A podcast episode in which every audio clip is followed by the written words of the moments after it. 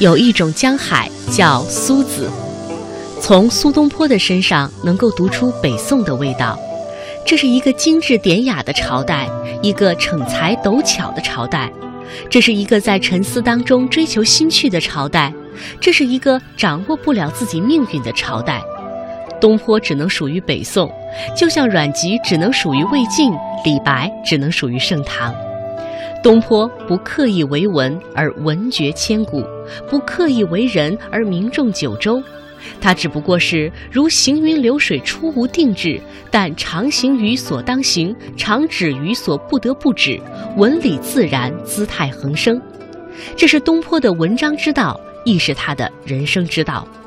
与散文，他是唐宋八大家之一；于诗，他站到了宋诗的最高点；于书法，他与黄庭坚、米芾、蔡襄合称北宋四大家；于绘画，他最早提出文人画概念；于词，他开创了一个全新的流派。东坡的创造力让人羡慕而惊讶。自成江海的他，随意诗出一瓢，便能灌溉大片的田园。但是他最成功的作品，既不是《水调歌头》，不是《赤壁赋》，也不是他画的墨竹，而是他自己，他那美丽、丰富而别有趣味的一生。东坡不幸一生仕途坎坷，屡遭贬谪，但后人却因为东坡的不幸而幸。假如东坡是逢圣朝遇明主，无灾无难到公卿，生前尊享富贵，死后背极衰荣。那么世间不过是多了一位能诗善词的富贵闲人，而错失的将不可估量。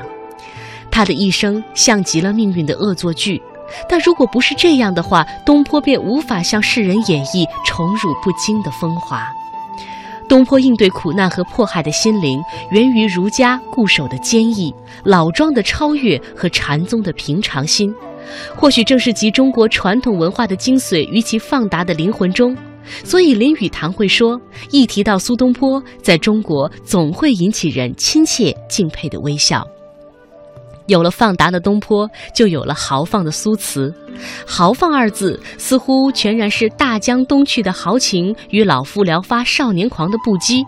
可是翻开他的词集，就会发现这种印象与真正的东坡相差太远。还是王国维的评价更为贴切：东坡之词旷。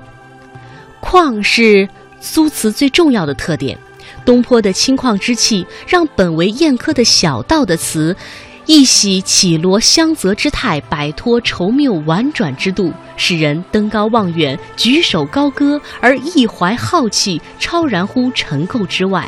从此词方可登大雅之堂，有真性情，方有真文字。